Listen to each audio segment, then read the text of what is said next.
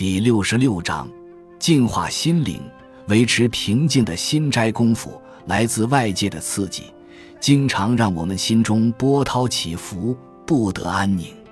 为了维持心灵的平静，庄子除了劝我们见于止水，用心若镜，以开阔的胸襟和视野来淡化各种刺激外，更建议我们要做心斋的功课。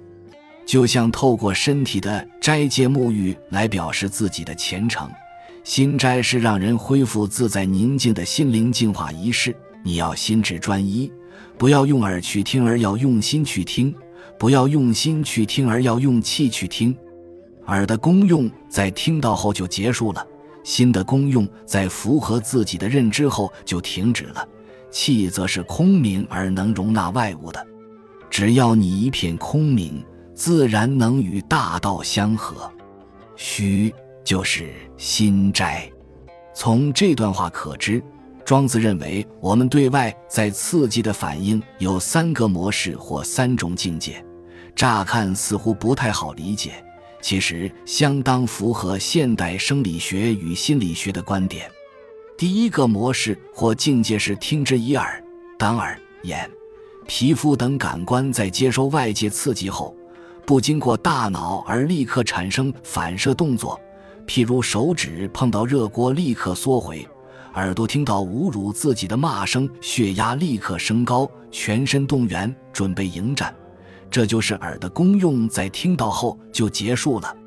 第二个模式是听之以心，外在刺激先传到大脑，经过大脑评估心的认知后，再决定怎么回应。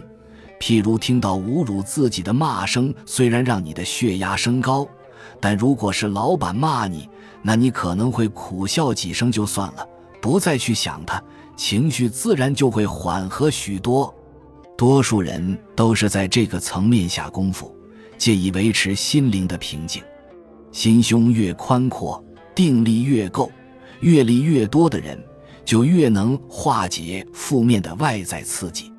但只要用心，就还有一个我在，这种平静还是不够彻底。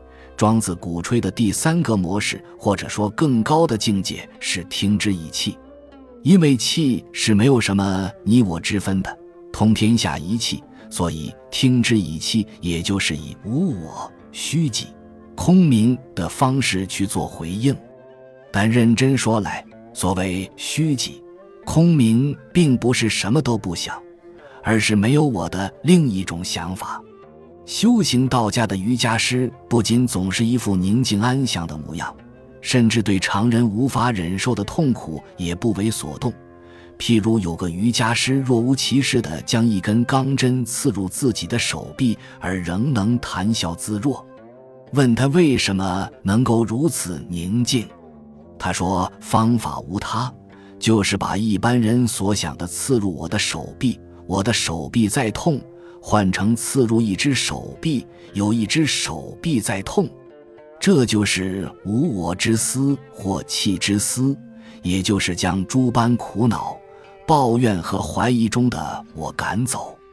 当你焦虑不安时，不再像平常一样自问我为什么这么焦虑，而是换个想法：这个叫王某某的人为什么会这么焦虑？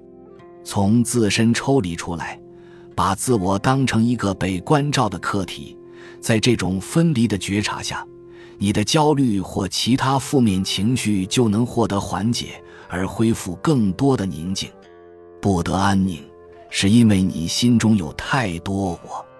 净化心灵，就是将一个个爱作怪的我请出心灵，恢复空明状态，用气去感觉，回应外在刺激。本集就到这儿了，感谢您的收听，喜欢请订阅关注主播，主页有更多精彩内容。